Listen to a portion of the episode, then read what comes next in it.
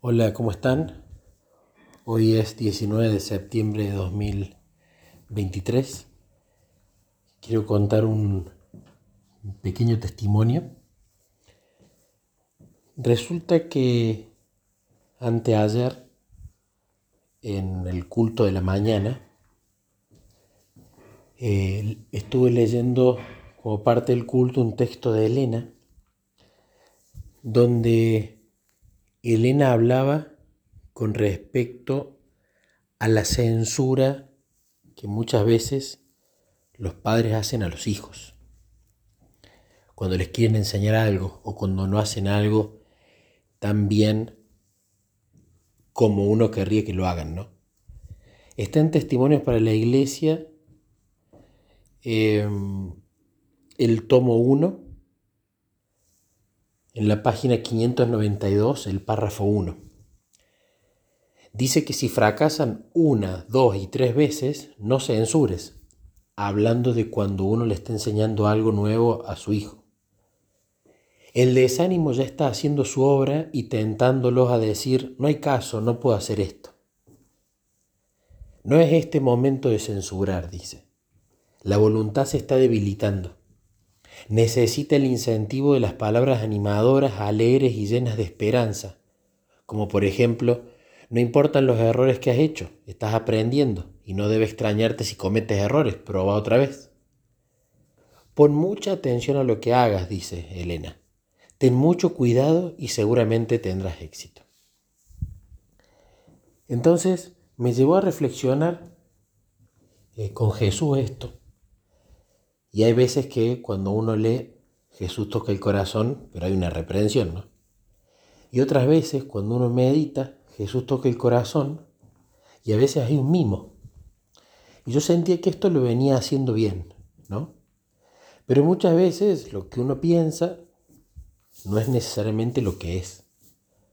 Entonces, bueno, charlándolo con Jesús, yo le decía, Jesús, yo creo que en ese sentido, cuando le enseño algo Nico, soy paciente, Incluso cuando lo tengo que retar, trato de tener un tono de la voz tranquilo y de que más allá de que cometió el error, no vea que el papá lo está eh, tratando mal, sino al contrario. Recuerdo que una de las primeras cosas que Niquito me dijo cuando yo comencé a caminar con Jesús, que él era bastante más chico que ahora, me dijo, vos antes de conocer a Jesús, papá, cuando me retabas, me gritabas y me tratabas mal. Pero desde que conociste a Jesús, ya cuando me retas, ya no me gritas, me tratas bien. Y esa, e, esa, esos toques al corazón fueron como grandes joyas que yo las fui guardando en el tesoro de mi alma, ¿no? Y cada tanto las, saco y las recuerdo, ¿no? Y las contemplo. Y, bueno, sucedió que eh, hoy fuimos a, a natación con Nico, ¿no? Él empezó natación hace poco y mm, resulta que empezó a ir otro niño que empezó a llevarle un nombre, un hombre grande, que yo al principio pensé que era el abuelo, por la diferencia de edad, pero es el padre. Y en el baño, donde yo estoy, le voy pasando las cosas para que él se cambie, que me dé la, ropa húmeda, la guardo en la toalla, etc. El padre de este niño también está en el baño haciendo básicamente lo mismo, recibiendo la ropa mojada, dándole la ropa para que se cambie, etc. Y es la tercera vez que me cruzo con, con el niño y su padre pero notaba eh, cómo lo trataba mal cuando le decía las cosas. Dale, ponete esto, dale, hace esto, más rápido y aquello. Tenía un mal tono de voz. Si bien no lo trataba mal en cuanto a insultos o en cuanto a, a improperios, sí en el tono de su voz y en lo que le pedía, yo me ponía incómodo, ¿no? Y ya desde el primer día, cuando empezó a pasar esto, yo le decía a Jesús, Jesús, ¿por qué lo trata así? Pobre nene, el nene está haciendo lo que puede. Además se nota que, al menos en, la visión externa que yo tengo en ese intervalo de tiempo, no es un niño travieso, es un niño obediente. gentil, saluda, educado parece. Entonces como que me afligió un poco, ¿no? Y hoy estábamos yendo a natación y yo cuando lo dejo a Nico me voy al, al buffet del club a hacer mi culto o a leer algo y mientras espero que él salga a esa hora. Y mientras estaba desayunando y empezando a leer, vino una impresión a mi mente, ¿no? Y muchas veces, cuando vienen impresiones a mi mente, a veces como que las desestimo. Pero había un texto que, leí de Elena hace muy poco que me ayudó a, no desestimar estos pensamientos fuertes que uno tiene ya desde el primer segundo. ¿no? En, en esta cita que está en Review and Herald del 2 de noviembre de 1886, dice el espíritu de profecía que cada advertencia, reproche y súplica de la palabra de Dios o mediante sus mensajeros comisionados es un llamado a la puerta del corazón. Es la voz de Jesús que pide entrada, dice. ¿no? Y dice que con cada llamado de su oído se debilita más y más tu determinación de abrir, hablando de Apocalipsis 3:20, de abrir la puerta de tu corazón, ¿no? Dice, si no se presta atención inmediatamente a la voz de Jesús, llega, llega a confundirse en la mente con una multitud de otras voces. Los cuidados y las ocupaciones del mundo embargan la atención y se desvanece la convicción. El corazón se hace menos impresionable. Es como que Jesús te impresiona, pero si vos lo dejas pasar o de repente empezás a distraerte con otras cosas, metes ruido en el canal y lo desestimas. Muchas veces me ha pasado que he hecho esto, pero que después Jesús lo repite. Pero si vos seguís sin hacerle caso a, ese, a esa impresión, a ese pensamiento, al menos para sopesarlo, para analizarlo, para conversarlo con Jesús, después como que se desvanece. Entonces yo estaba leyendo algo relacionado a Jesús y quería continuar con eso, pero vino este pensamiento tan fuerte, esta impresión, y le digo, Jesús, me acordé de este texto de Elena, no lo voy a dejar pasar. Y era justamente el pensamiento de, a vos te preocupa este hombre y su hijo, como, como lo trata, quiero que ores por él y por ellos, ¿no? Entonces ahí en el bar me puse a interceder, ¿no? A pedirle por el niño, por su familia, el Espíritu Santo, que los proteja, que le ayuda a ver a él que no lo tiene que tratar así, que eso eh, justamente puede generar, digamos, esquirlas en el corazón que incluso duran hasta la adultez. Entonces me puse a interceder por ellos. Y cuando se hizo la hora y volví, eh, esperaba que quizás cuando, cuando se cambiara, eh, no sé, quizás me había pedido Jesús que, interceda para que el Padre se dé cuenta. Pero hoy una vez más, cuando lo estaba cambiando, el trato fue el mismo. Y me afligió.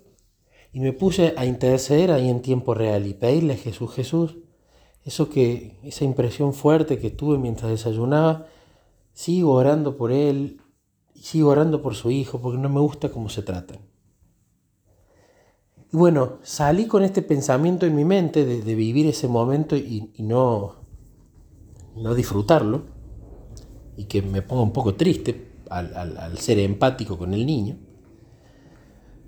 Y pasó que salimos y me dice Nico, papá, te quiero agradecer porque vos siempre me tratas bien.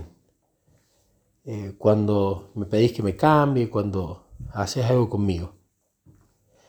Y primero obviamente me, puse muy contento, fue un mimo al alma y me recordó esa charla con Jesús que había tenido dos días antes sobre el tema de la censura y de cómo ser con los hijos cuando, cuando se equivocan o cuando están aprendiendo.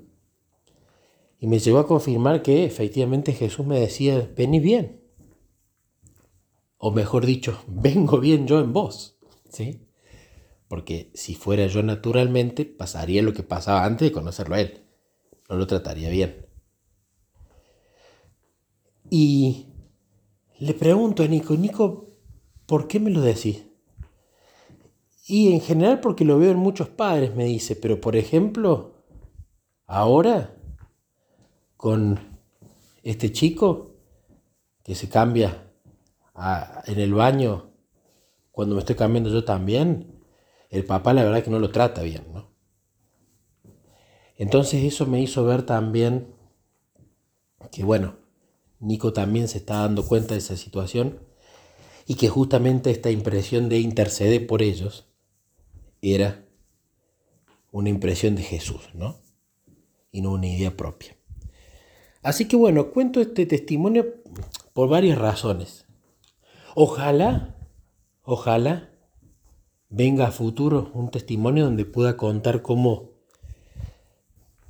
quizás se da una charla con este hombre, quizás él cambia, no lo sé. Sería muy lindo a futuro poder recordar este testimonio actual en un testimonio futuro de cómo Jesús obró.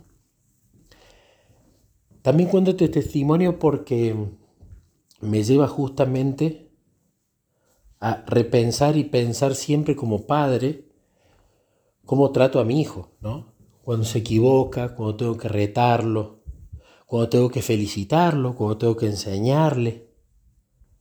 Me lleva a pensar en qué forma lo hago y que sin relación con Jesús es imposible hacerlo bien. Y justamente Elena en el libro Conducción al Niño habla de que cuando uno va a retar al hijo, ni siquiera en el semblante del rostro se tiene que desfigurar o notar la cara de enojo. Y eso es complicado, porque lo primero que uno muestra, por más que se esté mordiendo la lengua, es que el semblante cambia. Entonces la única forma es la relación íntima con Jesús. Y por otro lado, también cuento este testimonio para quizás al ver este tipo de tratos más en tiempo real, que quizás lo podemos ver cuando nos subimos a un taxi, cuando vamos caminando por la calle, cuando vamos a la iglesia, cuando estamos en, en una familia, cuando vamos a buscar a los chicos al colegio, o en cualquier situación de la vida cotidiana donde vemos cómo quizás un adulto no trata del todo bien a un niño, podamos justamente interceder para que Dios pueda obrar. Porque creo que muchas veces si uno como adulto va y le dice, che, me parece que te estás pasando o no era para tanto, quizás hay mucha gente que sí se lo puede tomar bien o rever, pero quizás hay mucha otra gente que no. Y se va a enojar no solamente con el niño, sino también con uno que se lo está diciendo.